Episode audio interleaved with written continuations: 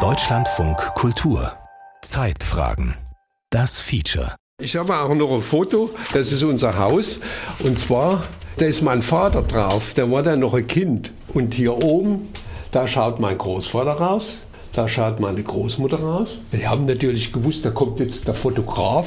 Der Herr Fotograf kommt. In diesem Haus, Nettelbeck-Ufer 3, hier unten im Erdgeschoss, ist mein Geburtszimmer.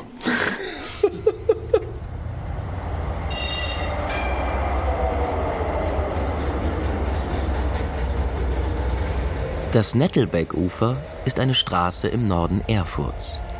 Eine lange Straße, die schön gelegen ist. Im vorderen südlichen Teil ist nur eine Seite mit Häusern bebaut. Gegenüber fließt Wasser. Hier vereinigt sich die Gera, der Fluss, der sich durch Erfurt zieht, mit dem Flutgraben. Als Erfurt 1873 entfestigt wurde, funktionierte man den einstigen Wallgraben zum Flutgraben um. Der sollte nicht mehr gegen Angreifer, sondern vor Hochwasser schützen. Das Nettelbeck-Ufer ist aber auch eine unscheinbare Straße, eine günstigere Wohngegend, die nicht so prächtig ist wie die Villenviertel im Südosten der Stadt und nicht so groß wie die Neubaugebiete aus der DDR-Zeit weiter nördlich. Deshalb ist es meistens ruhig um die Straße. Bis im Frühjahr 2020 eine dekoloniale Initiative forderte, das Nettelbeck-Ufer in Gerd-Schramm-Ufer umzubenennen. Das führte zu hitzigen Debatten. Aber was ist das überhaupt für eine Straße? Welche Menschen leben dort? Leben am Nettelbeck-Ufer. Ein Memory-Spiel. Ein Feature von Matthias Dell. Gemeinsam mit dem Jugendforum von Radio Frei.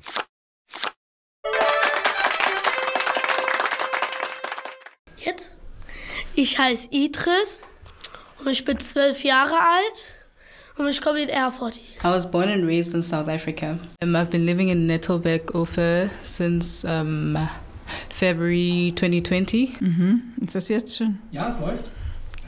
So, also ich bin jetzt 86 Jahre. Tim, reicht. Tim, okay. Tim, äh, 34. Ah, die Aufnahme läuft schon. Ja.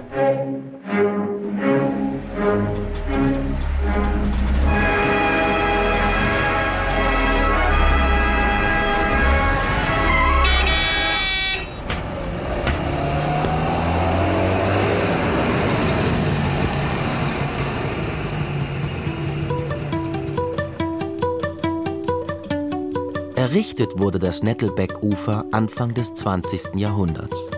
1905 benannte man die neue Straße nach Joachim Nettelbeck, einem preußischen Koloniallobbyisten und Sklavenhändler, der ausdauernd zum Nationalhelden stilisiert wurde. 1950, fünf Jahre nach Ende des Zweiten Weltkriegs und der Nazidiktatur, wurde die Straße in Gördeler Ufer umbenannt und 1956 wieder zurück in Nettelbeck-Ufer.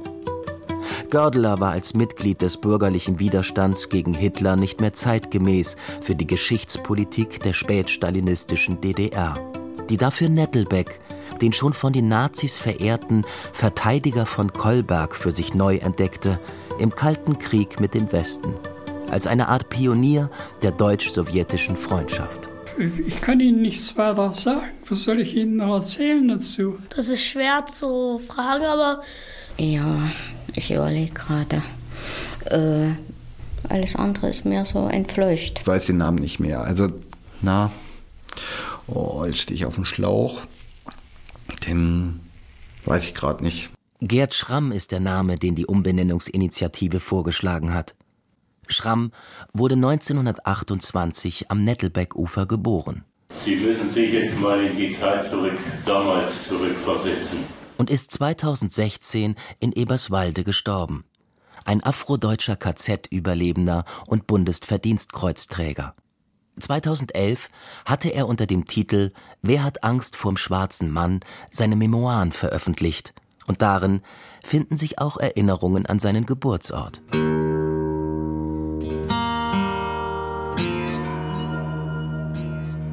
Ich wurde am 25. November 1928 in Erfurt geboren. Von meinem Vater weiß ich leider sehr wenig. Er hieß Jack Branson, stammte aus Kalifornien, hatte kubanische Vorfahren und war im Stahlhochbau tätig. Um 1927 herum kam er für den Bau einer Eisenbahnbrücke als Vertragsarbeiter einer amerikanischen Firma nach Erfurt. Etwa zwei Jahre muss er sich in der Stadt aufgehalten haben. Eines Tages tauchte er nämlich in der Maß- und Konfektionsschneiderei meines Großvaters Kurt Schramm auf. Dessen Geschäft befand sich in einem zweigeschossigen Haus am Nettelbeckufer in Erfurt Nord. Parterre führte damals die alte Frau Schrenk noch ihren kleinen Lebensmittelladen. Im ersten Stock hatte mein Großvater seine Schneiderwerkstatt und ein Lager für Stoffe und Nähmaterialien. Im Stockwerk darüber wohnte er mit seiner zweiten Frau und seiner Tochter Marianne aus erster Ehe, meiner Mutter. Die Besitzerin des Ladens, und das habe ich ja jetzt in, in, den letzten zwei Jahren erst so mitgekriegt, zwei Häuser, also ich war in der 17, also war in der 15 in dem Haus, in dem auch Gerd Schramm geboren war, da war ja schon immer ein Lebensmittelladen unten. Und als ich diese Sache überlegt habe, da sagte ich, man, ich bin 64 dahin gezogen und 42 ist der Gerd Schramm dort weg nach Wetterda gegangen. Aber so 20 Jahre lang waren eigentlich nur dazwischen und das ist ja eigentlich gar keine Zeit und ich bin immer wieder erstaunt, was 30 Jahre bedeuten. Also dass die Einheit schon so lange her ist für junge Leute und für mich, es war doch erst.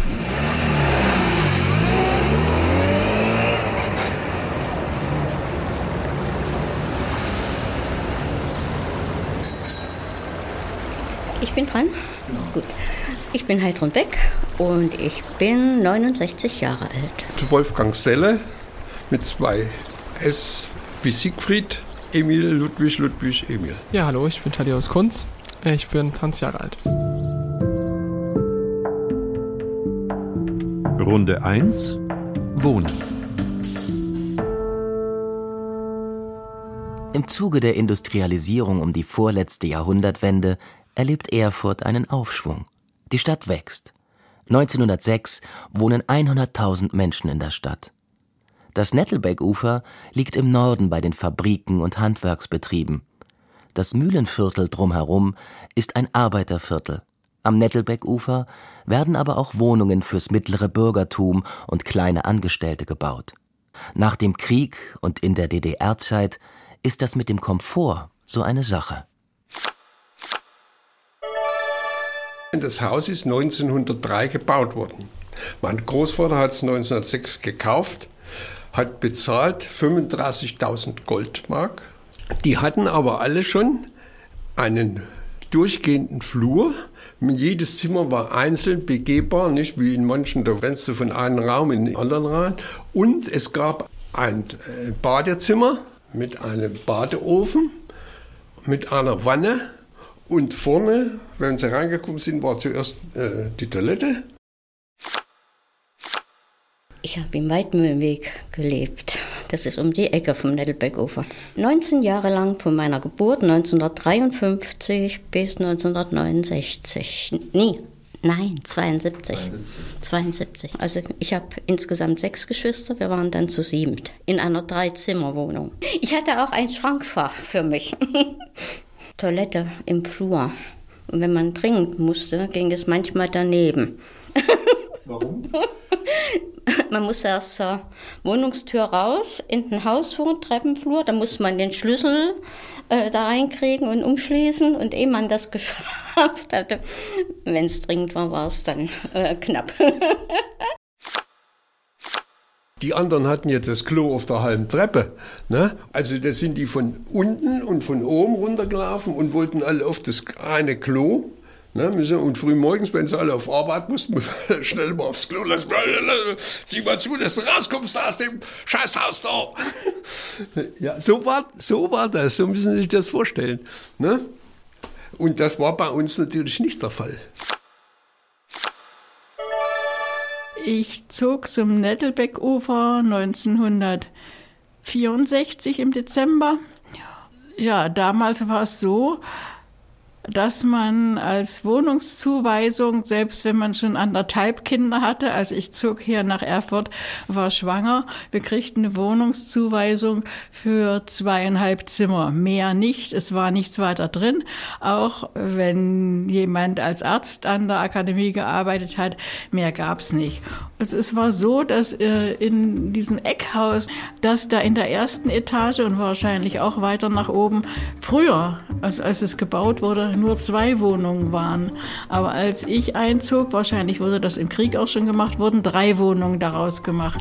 Und da war eben keine Dusche und nichts. Und das Klo hatte vielleicht ein Quadratmeter Größe. Da kam dann, oh, welch ein Glück, eine kleine Elektrotherme rein. Da war ein kleines Waschbecken drin. Und, äh, naja.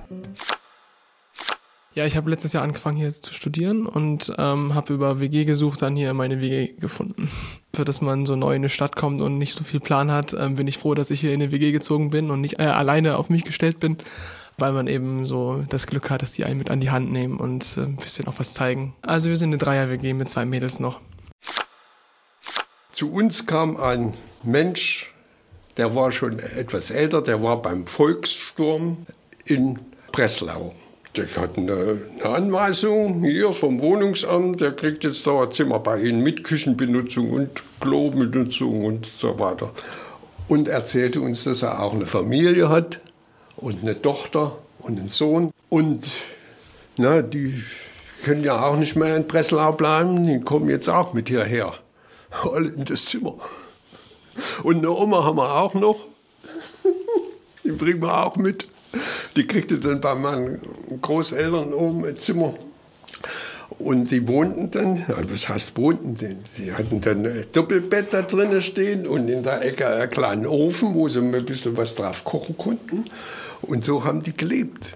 Und so ging das über Jahre, bis das, das sich mal dann entspannt hat.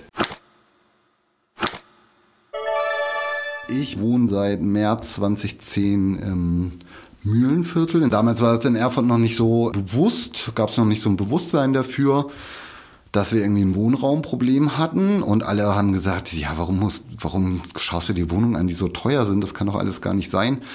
Genau, und dann hatte ich aber ziemliches Glück mit einem Privatvermieter. Also es war seine Wohnung vorher und der ist dann irgendwie raus aufs Umland gezogen. Und ähm, wir haben einfach wahnsinniges Glück gehabt, dass wir dann doch für eine relativ günstige Miete hierher gezogen sind.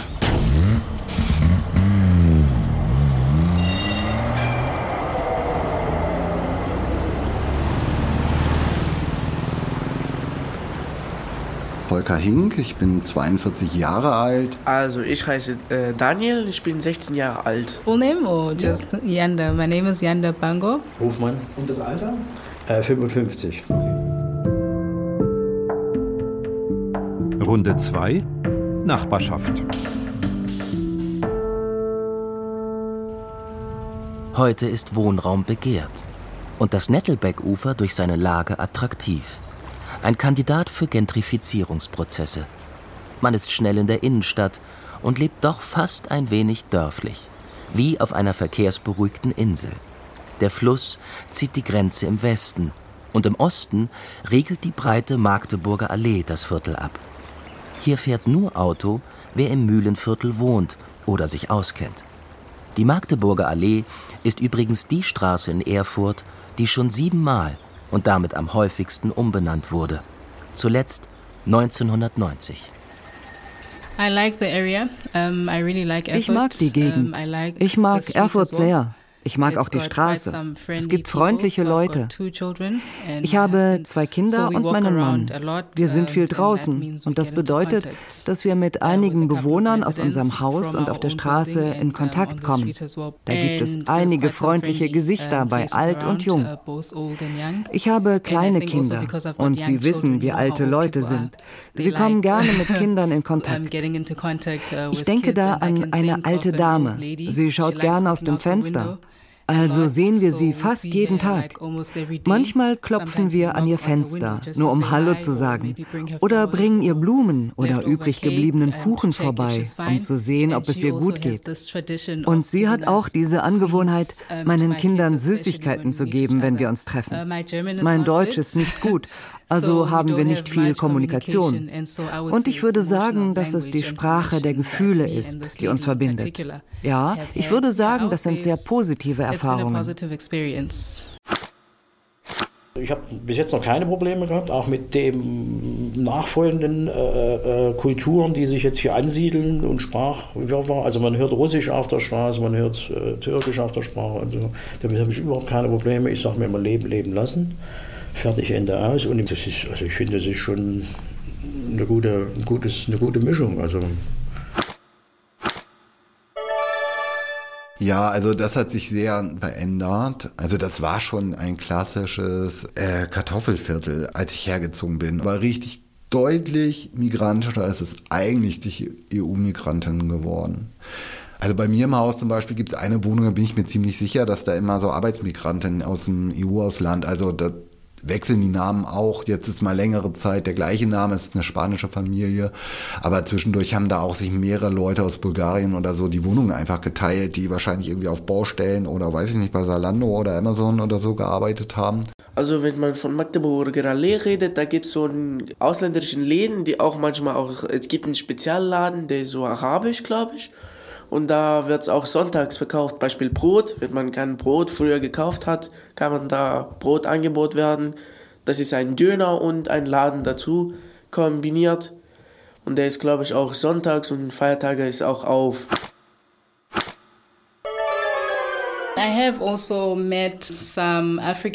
Ich habe auch einige Afrikaner getroffen, die hier leben, und zwar viel länger als ich. Und für diese Leute, einer von ihnen ist seit fast 20 Jahren hier und der andere seit also über 50 Jahren, ist es völlig anders. Ich denke, ihre Wahrnehmung der Stadt wird auch durch die große Diskriminierung von Schwarzen beeinflusst. Zum Beispiel der Mann aus Nigeria. Wir haben uns unterhalten. Und weil wir beide Afrikaner sind, denke ich, dass es einfacher ist, über schlechte Erfahrungen mit Diskriminierung, insbesondere Rassismus, zu sprechen, weil man weiß, dass die andere Person sie verstehen wird und sie ihre Erfahrungen nicht erklären müssen. Das war gut für mich und für dieses Gespräch. Und er sagte auch, dass die Dinge nicht immer so einfach oder so schön waren. Und noch vor zehn Jahren hätte er nicht gesagt, dass dies ein schöner Ort ist. Er hätte damals niemandem geraten, geraten, Erfurt als Wohnort zu wählen. Das war für mich wichtig zu lernen, weil ich immer noch so darauf fixiert bin, dass es hier so toll ist, dass ich, wenn ich auch nur zufällig einen Fremden treffe, nach etwas fragen möchte oder im Supermarkt bin, wenn eine Person die Sprache beherrscht, wechselt sie sofort ins Englische.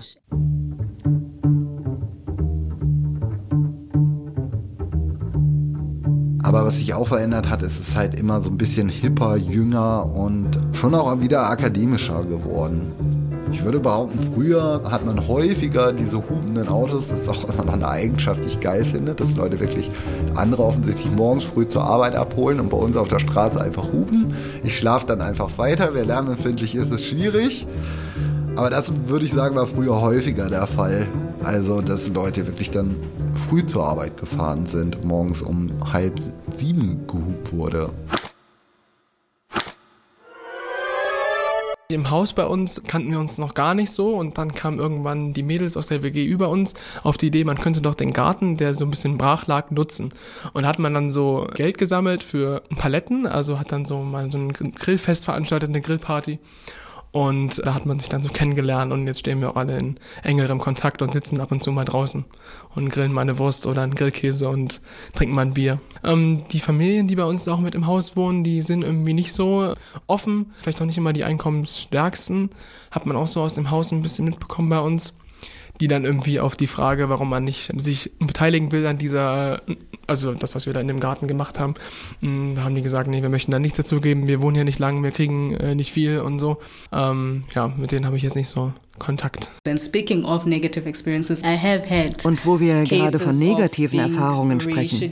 Ich hatte Fälle von Rassismus. Wie soll ich es sagen? Ja, ich habe auch rassistische Erfahrungen gemacht in öffentlichen Verkehrsmitteln. Und deshalb mag ich öffentliche Verkehrsmittel nicht. Die Straßenbahn möchte ich seitdem lieber nicht nutzen. Auf jeden Fall gehe ich lieber zu Fuß oder nehme das Fahrrad. Aber dass ich die öffentlichen vermeiden muss, besonders wenn es kalt ist und es besser wäre, Tram zu fahren, nur weil es verrückte Leute da draußen gibt, die mich allein wegen meiner Hautfarbe angreifen wollen, das ist etwas Besorgniserregendes. Das sollte nirgendwo vorkommen.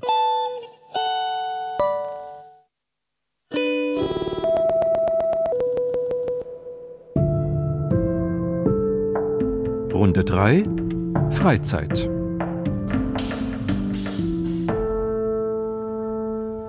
Wenn man 100 Leute in Erfurt fragen würde, was sie mit dem Nettelbeck-Ufer verbinden, wäre die Top-Antwort das Aquarium.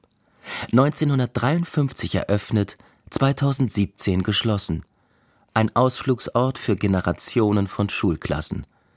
Auf Platz 2 könnte heute schon das Gera-Ufer und der sich anschließende Nordpark auf der Ostseite des Flusses folgen – der seit der Aufwertung im Zuge der Erfurter Bundesgartenschau 2021 ein Place to be ist.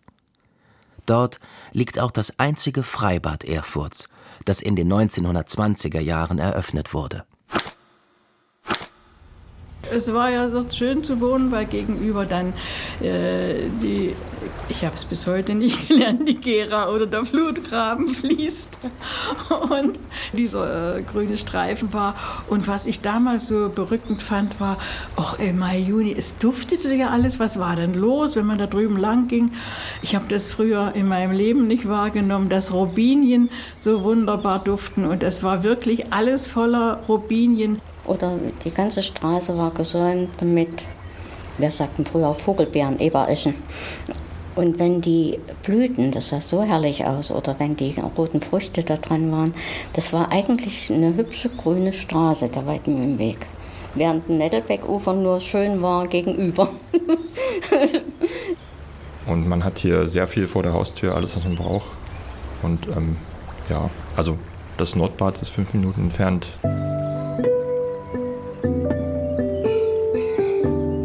Du kannst im Prinzip in Schlappen und Badehose schon dahin, direkt dann zu Hause duschen. Also eigentlich muss man das mal auskosten. Wir sind immer ins Nordbad marschiert, ne? zum Schwimmen frühmorgens, wenn das Wasser noch klar war. Sind, war der Bademeister da und drei Kinder. Und kalte Duschen, jetzt sollen wir ja wieder kalt duschen. Da war ja unten war Kies drin. Das war ja nicht gefliest. Ne? Das waren ja seitlich waren, äh, Mauern Ne? Und unten war Kiesboden drin. Und wenn viele Leute im Bad waren, die haben das immer durchgewühlt und es war ja auch keine. Da war das die richtige schöne Dreckbrühe, auf Deutsch gesagt, nachmittags.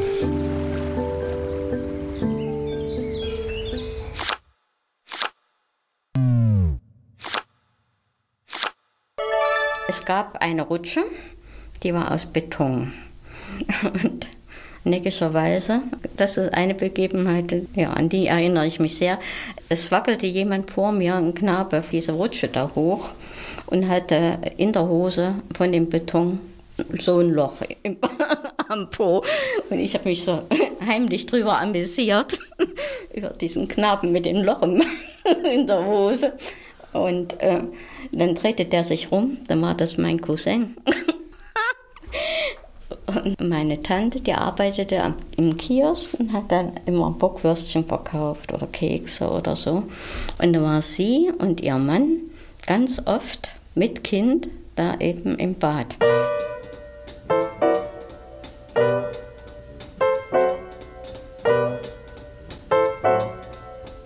Das muss ich schon noch erzählen. Und dann ja, habe ich das so mal verglichen mit meinen ganz dunklen Kindheitserinnerungen also ganz weit zurückliegenden Kindheitserinnerungen, meine ich. Es ist schon sehr lebendig. Aber ja, eins war ich noch, äh, muss ich noch erzählen. Also, dass das Aquarium zugemacht wurde, das finde ich sehr bedauerlich, will ich mal nur sagen. Also das gehörte wirklich dazu. Und ich habe dann auch ewig gesucht, wo war dieses Aquarium und ein Kollege von mir konnte mir dann sagen, wo dieses Aquarium ist oder gewesen ist damals. Also repräsentativ war das gar nicht. Und oft wurde ich ja von vielen Touristen oder auch Erfurter gefragt, wo geht es denn hier zum Aquarium? Und dann habe ich den Weg erklärt und habe da gesagt, da ist draußen ein Fisch als Schild dran. Weil wenn man das nicht weiß, dass da der Eingang ist, wäre man dran vorbeigelaufen. Ja, das war ja quasi äh, der Hinterhof von einem Wohnhaus. Also das war irgendwie schon sehr komisch. Man kam so von der Straße, kam man da am Vorgarten lang und hatte dann so ein kleines Tor. Dann kam man rein auf den Innenhof und das war schon so der Vorbereich. Dann waren schon die ersten Tierchen. Da hatten sie äh, Feuersalamander und Eidechsen und Zierfische, wie sie jeder hatte. Und lauter so kleine Becken waren das, eins hinter dem anderen. Und konntest du durchlaufen. Und das ist ja nach dem Krieg erst mal wieder langsam eingerichtet worden. Da war ich mit meiner kleinen Tochter öfters mal, als sie noch klein war. Da haben wir uns dann mal so eine Stunde immer vor dieses große Panoramabecken gesetzt. Also dieses einzige, was sie da hatten. Was ja auch das einzige war, was ja attraktiv war für dieses kleine Aquarium. Ich weiß noch, wie meine Kinder mitkriegt. Ich glaube, das war ein Gurami, der, der ist wirklich mitgewachsen. Also erst war er ja kleiner, dann nachher war er aber schon 30 Jahre lang ein sehr kompakter Fisch, so plump wie ein Karpfen. Also, und die Kinder freuten sich immer, wenn sie das Aquarium, diese Aquarien waren vielleicht waren unter zwei Meter, vielleicht ein, äh, vielleicht anderthalb Meter und so. Und wenn die Kinder dann vor dem Aquarium lang gingen, dann schwamm der Fisch auch daneben mit. So, das war so die Erinnerung der Kinder. Die Kuramis schwimmen mit hin und her. Ja, aber auch so, es war ja auch mal ein Kaiman da. Wir waren oft im Aquarium. Das war so eine kleine grüne Oase. Das war hübsch gewesen. Man hatte das Gefühl, nicht größer als ein größeres Wohnzimmer. Und Aquarienbecken gestapelt bis zur Decke. Also ich kam nicht hoch zum Gucken, es musste immer hochgehoben werden. Und es blubberte und war feucht. Nein, das war halt, der Panorama ist ein bisschen übertrieben, das war halt eine, ich sag mal, dreimal zwei Meter. Und da war halt ein Becken hinter und da waren wie so ein Korallenriff angelegt und verschiedene Fische und Meeresgetier in verschiedenen Größen und Farben gut ausgeleuchtet und da konnte man sich da vor auf die Bank setzen und einfach mal zugucken. Das war besser als jedes Kino und besser als jedes Fernsehprogramm.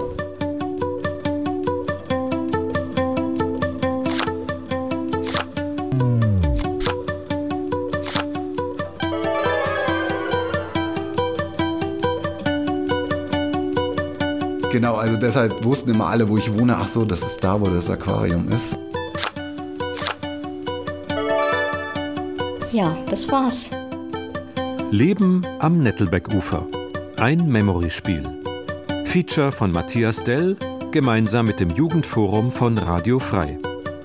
Mit Geschichten von Ursel Galle, Wolfgang Selle, Karl-Heinz Heiner, Heidrun Beck, Steffen Hoffmann, Volker Hink, Janda Bango, Tim, Thaddeus Kunz, Daniel und Idris. Es sprachen Ole Lagerpusch, Georg Scharek, Barbara Becker. Redaktion Martin Hartwig. Technik Lukas Wilke. Regie Gerald Michel. Deutschlandfunk Kultur 2023. Also ich, dadurch, dass ich in einer höheren Etage wohne, habe ich eine sehr gute Sicht. Also es ist eine Wahnsinnssicht. Ich habe sie heute erst wieder fotografiert, um mich daran erinnern zu können, wenn ich dann hier ausgezogen bin. Die ganze Rundumsicht mal abfotografiert, dass ich mich daran erinnere. Ich fand es schön, dass ich jetzt hier mitmachen durfte.